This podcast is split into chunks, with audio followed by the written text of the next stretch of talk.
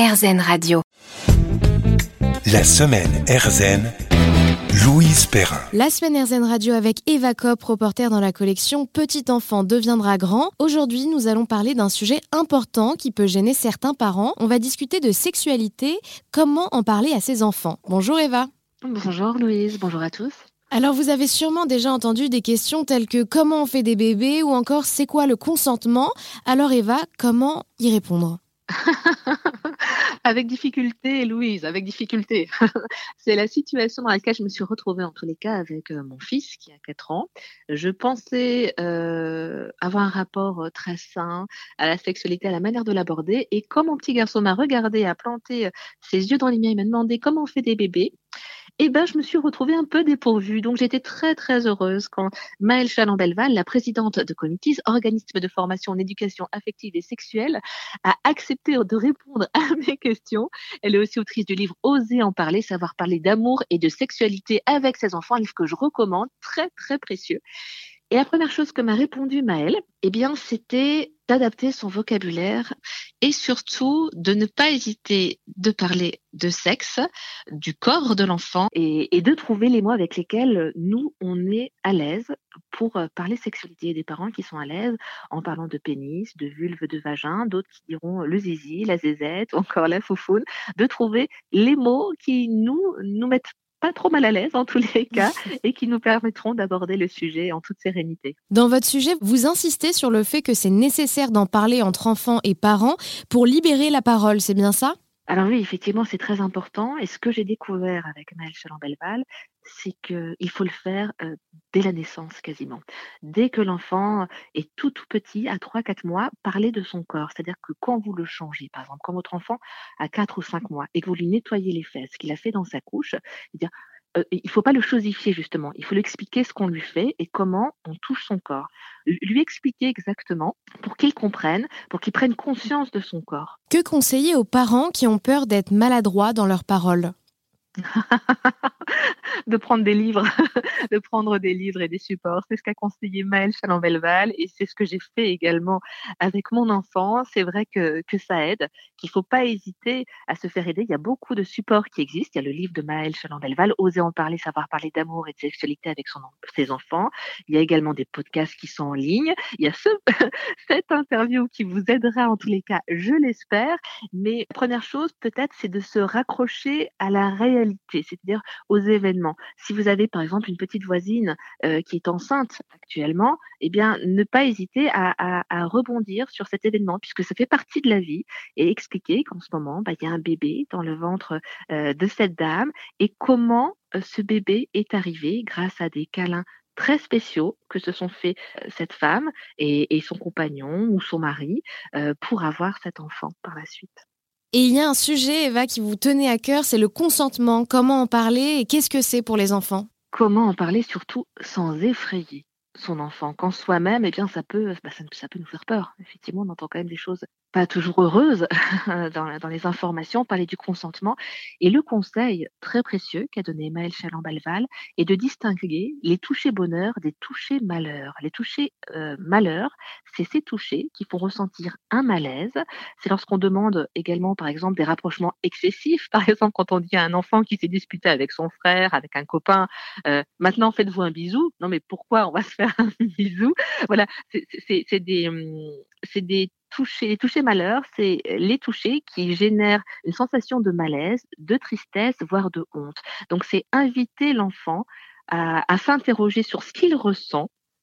Quand on me touche, qu'est-ce que je ressens? Oser le dire, oser le formuler. Voilà, ça c'est important. Ensuite, apprendre aux enfants la loi.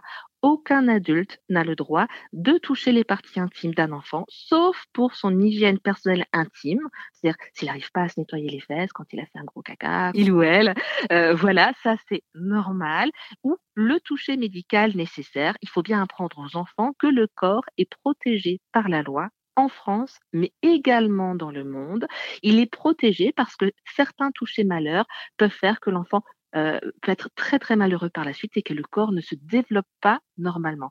Donc initier l'enfant à la loi, c'est important et c'est une chose que j'ai découverte grâce, grâce à cette interview. Merci beaucoup Eva pour ce conseil dans l'éducation des petits. On peut retrouver vos sujets sur l'application mobile ou encore erzen.fr. A tout de suite dans l'émission. La semaine Erzen.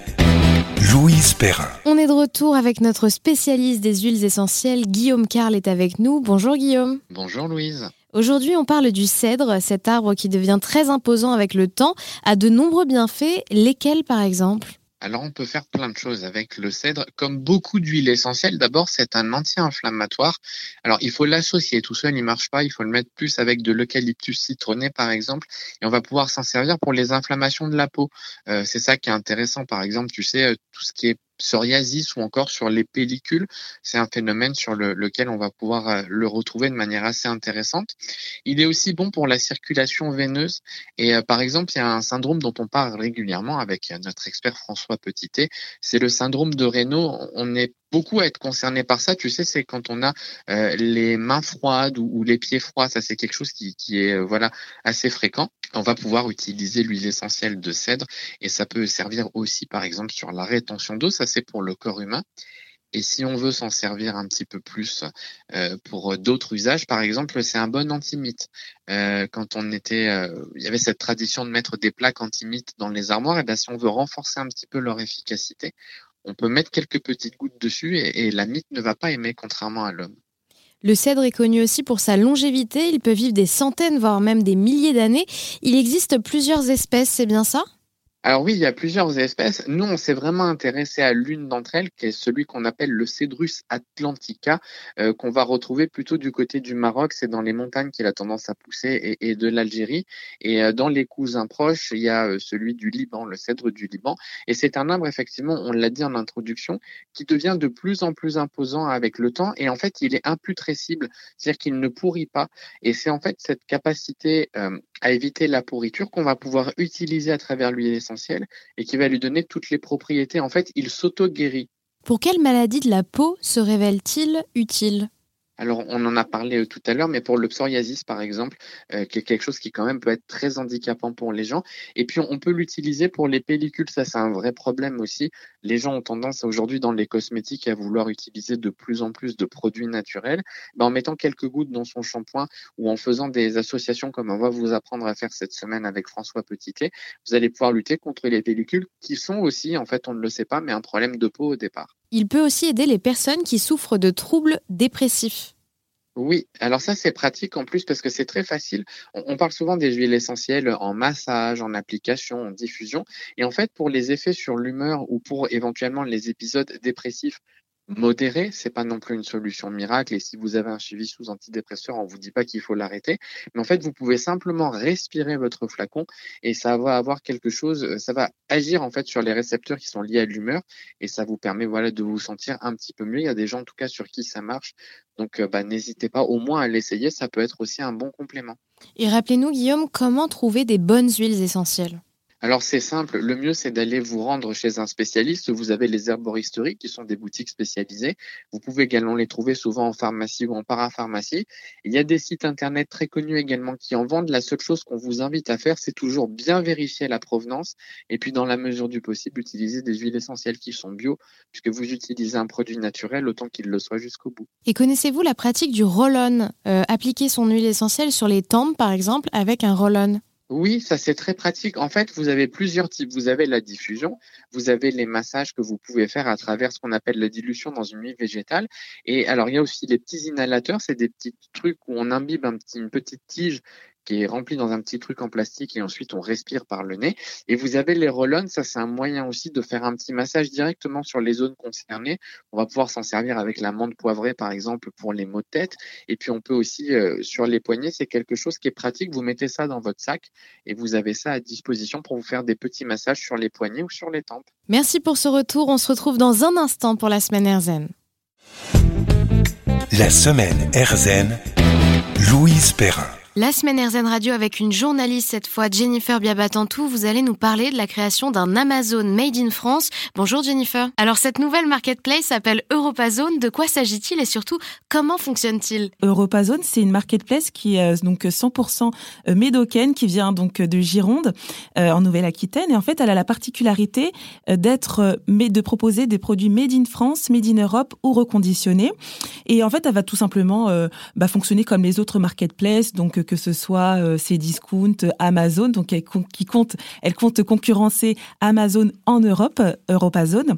Et voilà, donc euh, ça, ça va. C'est comme les autres marketplaces, tout simplement. Et combien de produits peut-on retrouver pour le moment sur la plateforme? Alors ils vont démarrer avec euh, donc c'est une bande d'amis hein, qui a lancé EuropaZone et ils ont ils vont proposer à partir de juin 2022 un million de produits. L'ambition du dirigeant est donc de concurrencer l'empire Amazon. Oui, c'est ça, tout à fait. Donc eux, ils se sont dit, bah, tout a démarré comme beaucoup de personnes pendant euh, le confinement. Ils se sont dit, bon, comment on peut faire pour euh, justement changer euh, notre façon de consommer, la façon de voir les choses? Et ils se sont dit, bah, pourquoi pas proposer la marketplace EuropaZone? Et ils se sont dit, bah, Amazon est présent partout en, en, en France, dans, le monde même, dans le monde. Et ils se sont dit, bah, on va se lancer pour défi de, concurrencer euh, euh, Amazon en Europe avec EuropaZone. Et donc, euh, c'est de là qu'est partie cette idée. Je crois qu'il s'agit d'une entreprise de la région et donc quel a été leur parcours? Euh, leur parcours, c'est que tout simplement, c'est une bande d'amis, hein, comme je l'ai dit, qui habitent à Soulac-sur-Mer, donc euh, dans le Médoc.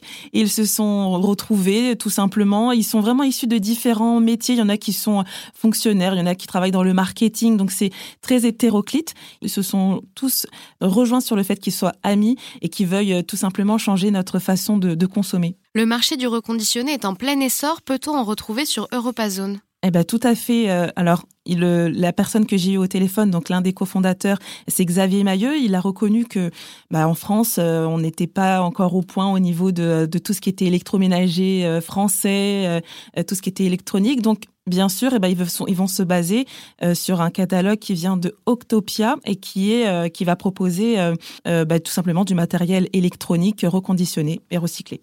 Merci pour ce retour. On passe à un second sujet, Blablapat, euh, un service de taxi un peu particulier, c'est bien ça? Oui, c'est ça. C'est un, service euh, de transport pour animaux de compagnie qui a été lancé par Aurélie Allander, euh, qui est grenésienne. donc c'est près de Lens, dans le Pas-de-Calais. Créée par une passionnée des animaux, comment a-t-elle eu l'idée de concevoir une mobilité pour les petites bêtes? Alors déjà de base, enfin avant de, de, se lancer dans Blablapat, elle était cariste. Et en même temps, elle était euh, bénévole dans un refuge et elle faisait euh, beaucoup d'allers-retours euh, chez le vétérinaire pour les soins des chats. Donc c'est un refuge pour chats. Et elle s'est dit, bah pourquoi pas ne pas lancer Blabapat, étant donné que je fais beaucoup de, de trajets comme ça chez le toiletteur, même chez donc chez le vétérinaire. Et il manquait ce service près de chez elle, donc elle s'est dit, eh ben je vais me lancer. Et quels sont les services les plus demandés par ses clients? Alors, elle propose plusieurs services. Hein. Elle propose euh, promenade canine, euh, visite des animaux pendant que les euh, que les bah, que les propriétaires ne sont pas là. Elle fait aussi, elle assure aussi les urgences 7 jours sur 7, 24 heures sur 24. C'est dire à quel point elle est vraiment passionnée. Et, et, voilà, donc là, pour le moment, elle a eu beaucoup de réservations pour cet été. Hein, pour, je me dis aussi que c'est une, une vraie alternative parce qu'on sait que que bah, l'été, hein, c'est aussi euh, bah, euh, pendant l'été, euh, les, animaux sont abandonnés. L'année dernière, par exemple, la SPA France a dit qu'il y avait eu un record, il y a eu près de 17 000 animaux abandonnés. Donc ce genre de service, donc ça existe un peu partout en France, mais c'est vrai que là, Blablapat commence avec Blablapat, elle souhaitait vraiment déployer, enfin démocratiser ce service-là. C'est oui, ça, ça contribue à éviter à ce qu'il y ait de plus en plus d'animaux abandonnés. Et elle prend en charge tous les animaux, tous les alors elle me dit qu'elle prend en charge les petits mammifères comme elle le dit, donc c'est vraiment chiens, chats, les furets, les cochons d'Inde, voilà donc euh, les petits mammifères. Merci pour ce sujet insolite qu'on pourra entendre en intégralité à l'antenne dans la semaine. À tout de suite.